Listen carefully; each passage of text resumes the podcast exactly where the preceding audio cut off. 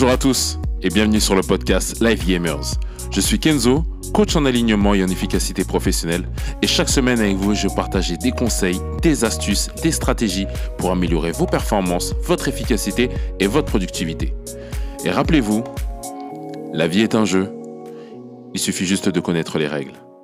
Alors installez-vous confortablement, mettez-vous à l'aise et c'est parti pour l'épisode du jour. Yes, bonjour à tous et bienvenue sur l'épisode 3 de Life Gamers. Mais écoutez, j'espère que vous allez bien, que vous êtes en super forme et en énergie. Et avant d'aborder l'épisode du jour, je tenais à vous remercier pour vos commentaires et vos retours concernant le précédent épisode où on parlait de procrastination. Et je le rappelle, ce 25 mars 2021, c'était la journée nationale de la procrastination. Et pour ceux j'ai proposé à 5 personnes de rejoindre mon programme Procrastination 101, programme qui est à destination uniquement des personnes que j'accompagne et qui vous aide à en finir avec la procrastination. Donc les 5 personnes qui ont gagné un accès à ce programme-là sont donc Ibrahima Sissoko, parce qu'il y en avait deux. Ensuite, Nelly, Fruit de ta passion, Céline et Mohamed. Donc félicitations à vous, vous avez tous les cinq gagné un accès à mon programme Procrastination 101. Et merci encore à toutes les personnes qui ont participé au jeu, qui ont prétendu d'envoyer des mails. En tout cas, sachez qu'on va remettre ça très très bientôt. Ok, donc concernant l'épisode d'aujourd'hui, comme vous le savez, je vous ai posé la question quel sujet vous vouliez aborder cette semaine?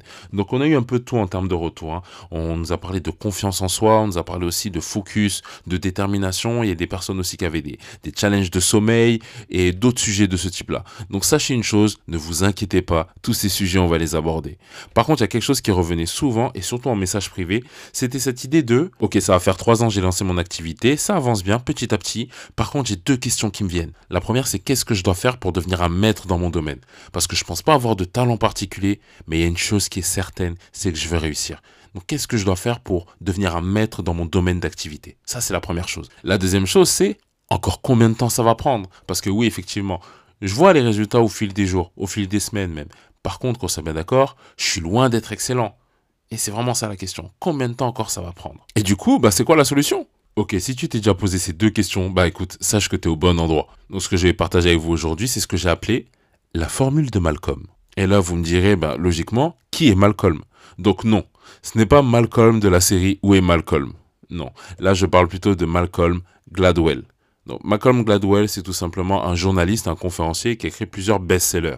Il a écrit des livres comme The Tipping Point, en français, qui a été traduit par Le Point de Bascule. Il a écrit un livre comme Outliers et d'autres ouvrages qui sont aujourd'hui étudiés dans différentes universités de sociologie et de psychologie. Et il est très connu pour vulgariser ces sciences-là. Malcolm a dressé le portrait de gens exceptionnellement talentueux et qui ont connu un succès incomparable. Donc, on parle de Bill Gates, Michael Jackson, euh, Einstein, Michael Jordan ou même euh, les Beatles, bref, que des êtres d'exception. Et c'est ces êtres-là qu'il appelle les outliers.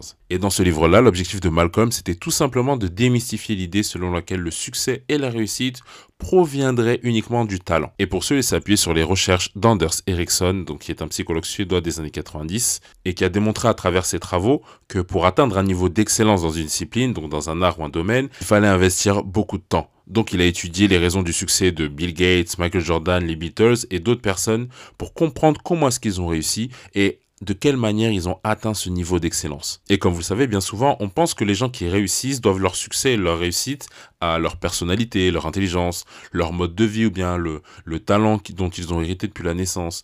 Mais c'est pas du tout ça en fait. Par contre, on est bien d'accord, je ne suis pas en train de dire que ça ne sert à rien. Bien au contraire, bien entendu que ça aide justement et que ça favorise la réussite. La seule chose que je suis en train de dire, c'est que tout ne dépend pas que de ça. Il y a d'autres facteurs qui peuvent changer la donne, comme le lieu, l'époque dans laquelle on grandit aussi, c'est très important. Vous avez aussi la culture, la culture qu'on partage, on a aussi l'héritage, ce qu'on a hérité de nos ancêtres, bref, toutes ces choses-là là, vont à un moment donné influencer notre réussite.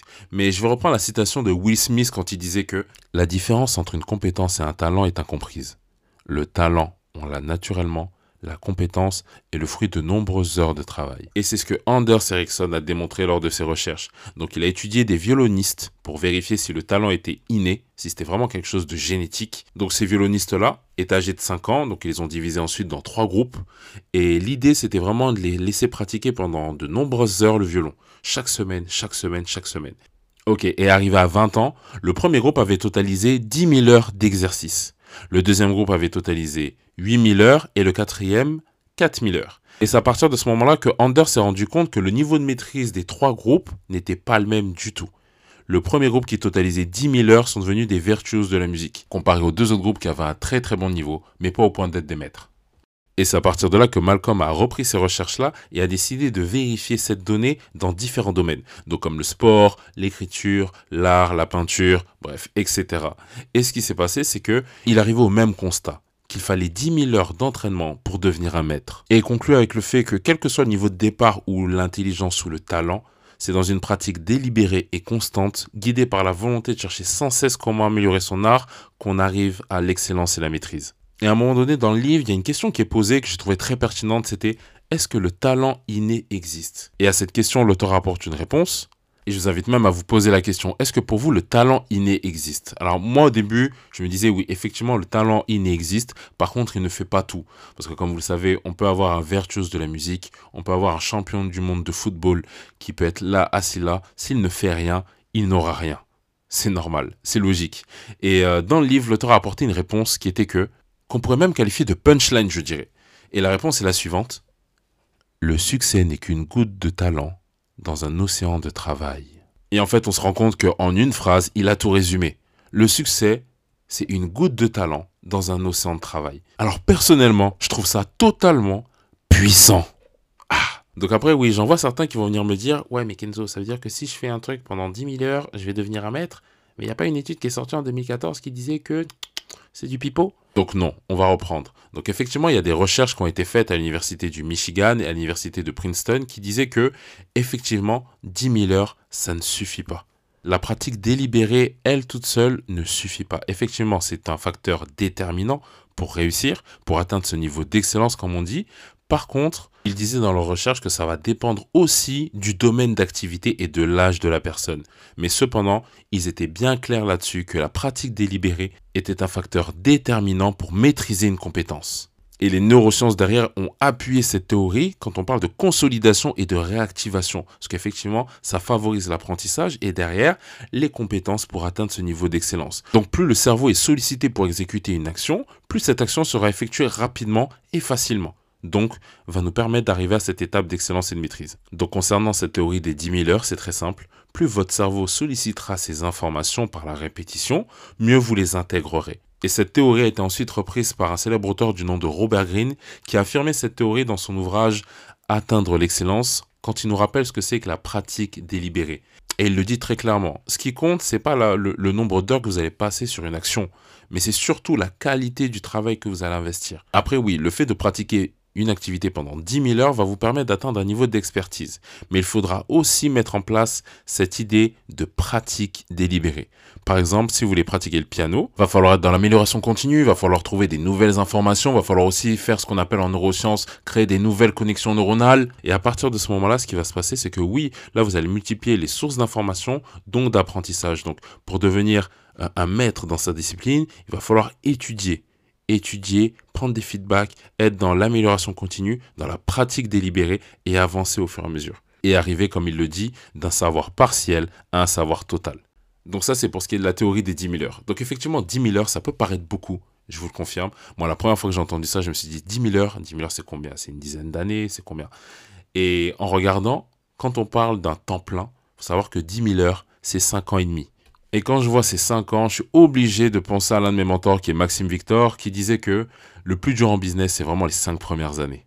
Les 5 premières années. Parce que pendant ces 5 premières années, on travaille vraiment sur les fondamentaux, sur les bases du business. Et ce qui l'a emmené directement à écrire un livre qui s'appelle 40 ans de prison ou 5 ans de travail forcé de Maxime Victor. Donc c'est un super livre. À l'intérieur, il vous partage 7 stratégies pour bâtir une entreprise à succès. Et c'est vraiment un super livre. Je l'ai lu plusieurs fois et je vous le recommande vivement. Bref, revenons-en à Malcolm. Donc il reprend les travaux d'Erickson à propos des 10 000 heures, des 10 000 heures de pratique et il décide de vérifier cette donnée par rapport à différentes personnes qui ont connu un grand succès, donc des personnes comme Roger Federer, Kobe Bryant et j'en passe. Et il en arrive à la conclusion simple que pour exceller dans un domaine, il fallait trois choses. La première chose, c'est la répétition la répétition pendant 10 000 heures. La deuxième chose qu'il fallait, c'était la pratique délibérée. La pratique délibérée qui a été appuyée ensuite par la théorie de Robert Greene. Et la troisième chose qu'il fallait, c'était une passion et un désir. Et une fois que vous combinez ces trois règles, là vous êtes sur le point d'exceller dans votre domaine. Mais tout ça ne fonctionnera pas si vous ne respectez pas l'une de ces trois règles. Mais maintenant, allons plus en profondeur dans la chose. Et je vais vous donner la formule qui va vous permettre d'atteindre ce niveau d'excellence. Donc effectivement, comme je vous l'ai dit tout à l'heure, en 2014, certains scientifiques ont démontré qu'il ne suffisait pas uniquement de 10 000 heures de travail pour atteindre ce niveau d'excellence et que cette pratique délibérée était très importante. Et malgré leur travail, ils n'ont pas réussi à déterminer le facteur important qui permet d'atteindre ce niveau de maîtrise. Et maintenant, je vais vous le donner dans la formule de Malcolm. Donc pour atteindre ce niveau de maîtrise et d'excellence, il va vous falloir deux ressources particulières qui sont, à mon sens, les deux ressources les plus importantes de ce monde. C'est la première ressource, c'est le temps. Effectivement, là on parle de 10 000 heures. Et la deuxième ressource, c'est l'attention. L'attention qui va permettre d'accéder à l'énergie. Lorsque vous combinez ces deux ressources-là, vous êtes forcément dans le chemin de la maîtrise et de l'excellence. Et je vais illustrer ça avec deux exemples très simples. Imaginez que demain vous deviez partir à Punta Cana pendant une semaine. Pendant une semaine, vous partez à Punta Cana. Et une fois que vous êtes arrivé là-bas, vous passez toute cette semaine dans votre chambre. Ok? Donc j'entends certaines personnes dire partir à Punta Cana pendant une semaine et rester dans une chambre? Hmm, Non. Et je vous comprends, je suis totalement d'accord avec ça, mais bon, faisons-le quand même pour l'exercice. Donc on est bien d'accord que si vous partez à Punta Cana pendant une semaine et que vous restez dans votre chambre pendant ces 7 jours d'affilée, votre corps est allé à Punta Cana, mais mentalement, vous n'y êtes pas. Et c'est ce qu'on peut comparer quelque part à une mort cérébrale, parce qu'en réalité, il ne se passe pas grand-chose. Et maintenant, si on compare avec une personne qui est assise au fin fond de la Russie, qui est en train de se documenter sur, la, sur Punta Cana, qui est en train de lire des documentaires, de lire des livres, de s'informer, de regarder des shows, télé, etc., cette personne est allée beaucoup plus à Punta Cana que vous. Alors oui, physiquement, son corps n'y était pas, mais par contre, son mental y était. Donc en ce qui concerne le temps et l'attention, vous allez vite vous rendre compte que le temps correspond au corps, et l'attention correspond au mental. Et lorsque vous combinez les deux, forcément, vous êtes dans une direction où vous êtes en train d'exceller dans votre domaine. Et comme second exemple, j'ai tout simplement reprendre la vie de Gandhi. Vous savez, Gandhi était très riche à la base, hein, et lorsqu'il a décidé de se séparer du matériel pour euh, entamer sa quête spirituelle, il a gardé deux objets en particulier. Deux objets qui sont fondamentalement très très très significatifs par rapport à tout ce qu'on est en train de partager aujourd'hui. Donc il a gardé dans un premier temps ses lunettes, et dans un second temps sa montre. Ce sont les deux seuls objets qu'il a gardés tout le long de sa vie et il est mort avec. Donc en fait, les lunettes qui correspondent à l'attention, bien effectivement, et la montre qui correspond au temps. Et sachez que ces deux ressources font partie des ressources les plus importantes de votre vie et vous allez en avoir besoin si vous voulez exceller dans un domaine. Donc pour répondre aux deux questions qui étaient citées au début de ce podcast, qu'est-ce que je dois faire pour atteindre ce niveau d'excellence et de maîtrise? Ben C'est très simple. Applique la formule de Malcolm.